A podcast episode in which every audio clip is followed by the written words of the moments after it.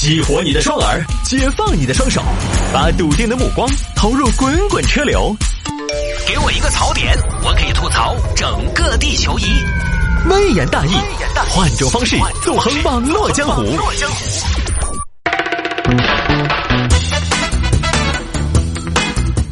来，欢迎各位继续回到今天的微言大义啊！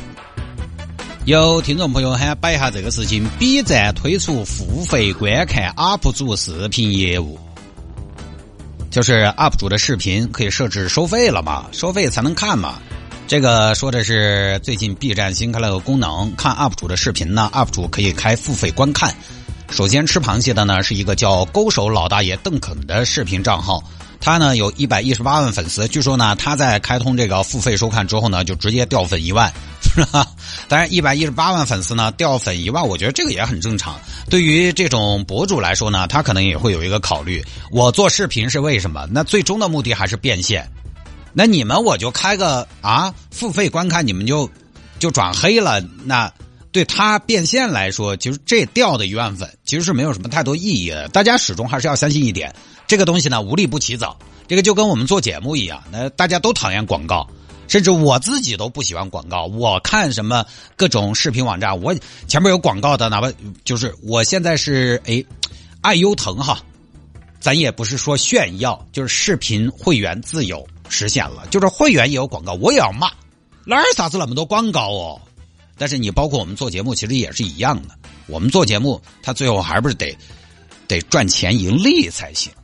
所以，对于这个视频博主来说呢，UP 主来说呢，他一百一十八万粉丝，开始收费之后呢，掉一万粉丝，其实不重要，他只要有那一批付费的观众也就够了。当然，他这个付费呢，我们且往下接着说，他应该是我个人会觉得不是那么的有持续性。他这个付费的视频呢，是叫《世界十大未解之谜》，一共十集，售价三十 BB。哼。等于三十元人民币，就是 B 站它平台自己推出的这个虚拟币嘛，也是跟人民币同价啊，算下来一集三块钱，而且呢，它还不能试看。你看，爱优腾这些网站，你好歹它有一些付费的内容呢，你还可以试看六分钟，它不能试看。因为他这个短视频嘛，龙龙工也没多长，可能就那么事儿啊。这个呢，呃，我觉得人家 B 站开这种业务呢也很正常，因为人家毕竟是融资都融了那么多轮的，总要给投资人交代，对不对？他毕竟最后是要走向赚钱的嘛。当然，B 站你可以这么开，但是搞不搞得走呢？另说。我觉得呢，前几个吃螃蟹的，说不定确定能薅薅几笔羊毛，薅薅几笔这个。我们打个引号的韭菜哈，就是有人愿意付款，但时间一长，我反正是舍不得三十块钱去看那个内容。B 站内容固然很棒，但是我就简单说一句：BBC 的纪录片好不好？央视的纪录片好不好？BBC 的纪录片好不好？人类星球、蓝色星球、地球脉动，哪个不精彩？哪个不是大制作？但是话说回来，这些在视频网站，它基本上都是免费的。但是如果你付费的话呢，你是会员的话呢，基本上可以看到最顶级的画质，比如说杜比音效，再比如说呃呃杜比视听，再比如说真奇画印，看到最好的效果。那基本上你你选四八零 P、七二零 P，基本上都是免费的，而这些大制作都都是免费。有几个人花三十块钱去买这些东西？三十块钱买某一个或者某一系列视频，这个其实是很难的。或者我直接说，就大家的消费观来说，它不便宜。视频网站一个月三十块钱，我可以随便看嘛。视频网站看不要付费的电影，非会员六块，会员四块八，三十看个自制短视频，你那个东西再好哈，就是不太能持续。你说这是知识付费？其实 B 站很多 UP 主他主要还是以娱乐为主。有时候呢，会有一点知识分享，他也是搬运和整理，甚至，呃，有很多 UP 主他在搬运和整理，或者说做这种知识分享的时候，也还是有夹带私货的情况的。我看了好几个这个，我去年买电视的时候看了好几个 B 站的呃电视测评的 UP 主他们的分享，其实很难理得清楚他们跟电视厂商有没得。那种微妙的关系有没得利益往来，你搞不清楚。但凡涉及到品牌这种哈，都不好说。所以，再加上他有很多知识分享，是搬运和整理，所以三十真不便宜。我多多视频一个月二十块钱，我可以看到什么？我可以看《怪奇物语》，我可以看《爱死机》，我甚至可以看《黑袍纠察队》，还有纪录片、电影若干。我通充一个腾讯爱奇艺视频会员，我可以看国内外若干高清四 K 杜比画质的纪录片。我不香吗？我跑去看 UP 主自制的东西，视频付费哈，我觉得可能还是没有想象的那么简单，因为自制视频它的质量和品质就决定了，只能是通过。打赏啊，商业广告啊，这些模式来赚钱，因为视频的门槛其实是非常高的。视频它需要团队，高质量的视频更需要资金和技术。除非你是视频卖客，否则那种卖钱的纯趣味娱乐视频，真还不是拿个手机、拿个视频相机拍出来就可以了的。其实我喜马拉雅的微言大义专辑，我也可以设置付费，我就没有。因为我觉得我也收不了什么钱，我何必设那个东西呢？因为我觉得直播的节目有时候吞吞吐吐、前言不搭后语都很正常。这种节目你拿去付费收听，是不是也过分了一点？我心中能收费的节目，它应该是制作精良，要做后期，要配 BGM，而不是一个音乐电到死，哒哒哒哒一直说这种作品才能收钱。节目呢，大家就听一下广告就是了。大家也不要抱怨我们广告多，是吧？我也不收大家钱，收了你们也不给。不过呢。但平台方当然也无所谓，他只是多个业务线嘛，他多开一条业务线，实际上对他来说也没什么太高的成本，试着吧，开着也是开着，说不定摸索着就有门路了。因为你首先要开这个业务，才会有 UP 主，才会主动动这个心思，提供相应的，啊，符合。或者说匹配收费这种模式的质量的视频，而且 B 站呢，它只推出这个功能，最后收不收费也是 UP 主自己开通，所以呢，开通付费也很正常。大家不需要付费，但是平台它也需要赚钱，再不赚钱，它股价它要好看呢。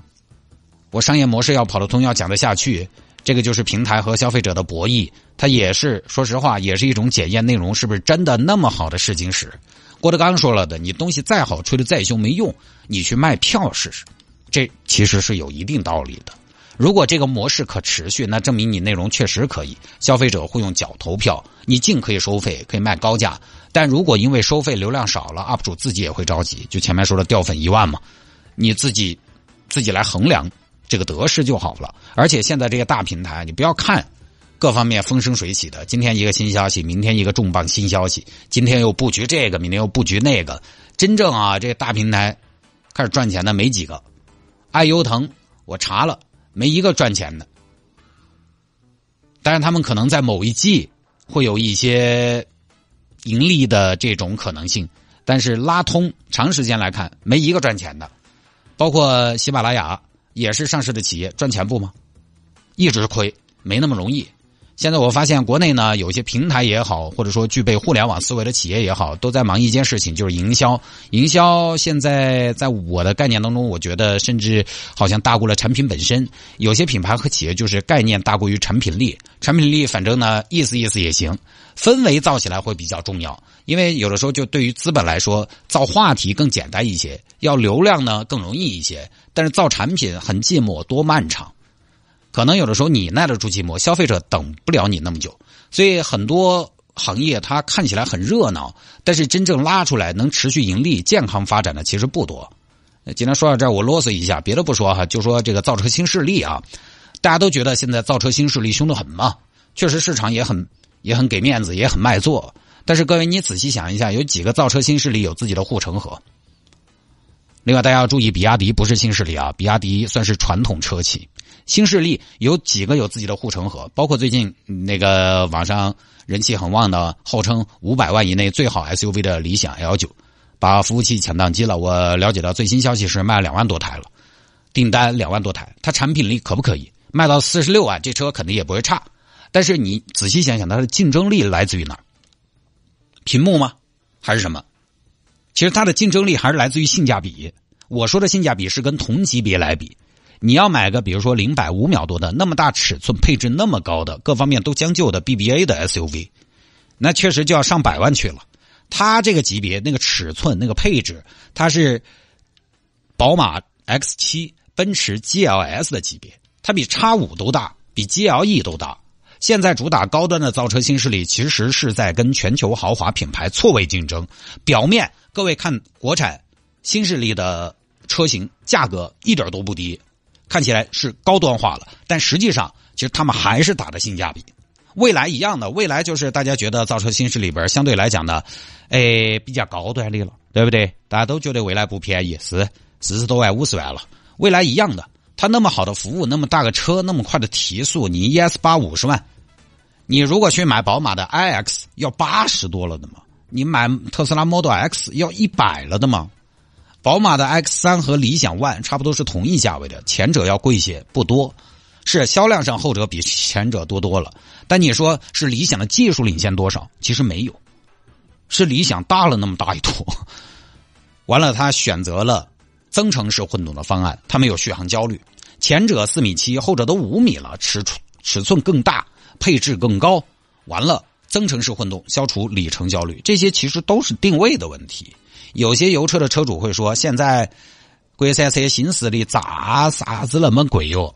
其实你但凡了解一下，国产车目前依然是在错位竞争，依然是在打性价比。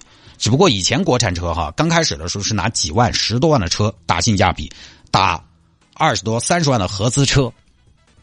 在燃油车领域呢，发现有点打不动，它还是有一些技术壁垒。但现在新势力呢，弯道超车之后是拿三十四十五十万的产品去打进口的百万级的车型。其实它还是处在一个挑战的地位的，错位竞争其实是甚至很多车型它是赔本赚吆喝，消费者当然也受益，但是对于企业来说，你要持续盈利，打性价比肯定不是长久之计。在定位之外，你具体的护城河在哪，核心竞争力在哪就？这是很多企业可能需要慢慢摸索的东西。前两年造车新势力都在说生态，生态其实这个东西很好复制，包括一些品牌精心打造车主圈，圈子这个东西哈。我就是你保有量还不大，它是个圈子；保有量一大，就没有圈子了。BBA 这种品牌有没有圈子吗？没有圈子，就跟微信群一样，五个人的群说的事情，一定比五百个人的群说的事情要重要的多。大事情都是几个人拍板的，五百个人决定的事情都不是什么大事情，圈子也是一样的。BBA 因为它保有量太大了，它各种人都有，它没有圈子。但是你相对来讲还在一个发展初期的这样一个新势力品牌，它一开始是从市场上的小众慢慢的发展起来的，在它刚刚初创的阶段、小众的阶段，这帮消费者是很容易凝聚在一块形成一个圈子的。但是，一旦你把保有量做上来，那个圈子就不在了。所以，生态也好，圈子也好，它不是核心竞争力啊。当然，现在你要说电动车哪家有特别核心的竞争力呢？哪家有特别那个牛的护城河呢？也说不上。你包括特斯拉，大家都说特斯拉三电管理好。实际上呢，我研究了我们同事的特斯拉跟其他的一些电动车比较起来，你说它三电管理好吧？它那个续航呢，也不至于有非常夸张的表现。那个能耗呢，反正呃，就是它不是决定性的，它不是决定性。所以这个护城河核心竞争力在哪儿，都是大家要去找的一件事情。当然，任何事情都有一个过程，毕竟我们造车也没有好多年，造高端车更是也就三四年的时间。即便这么短时间，现在国外一些传统势力他也慌，德国都在反对欧洲禁售燃油车的嘛，对吧？它有个过程，但是你现阶段没有护城河也是事实。我觉得回到视频网站也是一样的，最核心的最后的核心还是产品。它不是说买买热搜、制造一下话题、开个商业模式就能搞定的。现在在大家都没有护城河的情况下，你搞营销、买热搜有用，就看谁声音大，看谁说话狠，看谁的定位能够吸引眼球。车上有冰箱，车上有好多大屏幕，这个时候好使。但是，一旦有一家有核心竞争力了，人家不跟你玩这个了。所以还是得产品好才能撑起商业模式。现在各位，你看看国产手机还吹不吹？不吹了。国产家电还吹不吹？也不吹了。好东西大家要认的，大家会服的。好的剧、好的视频，大家想方设法都会去看。何况是给点钱，你会为了一部好剧去专门充个会员，对吧？我也给钱看了不少，提前看，但前提是你起码质量要勉强对得起这个钱，对得起大家的时间。那不是说有的时候开一个付费的端口就可以等着。您的支付宝到账三十元，请注意查收，对吧？不说了啊。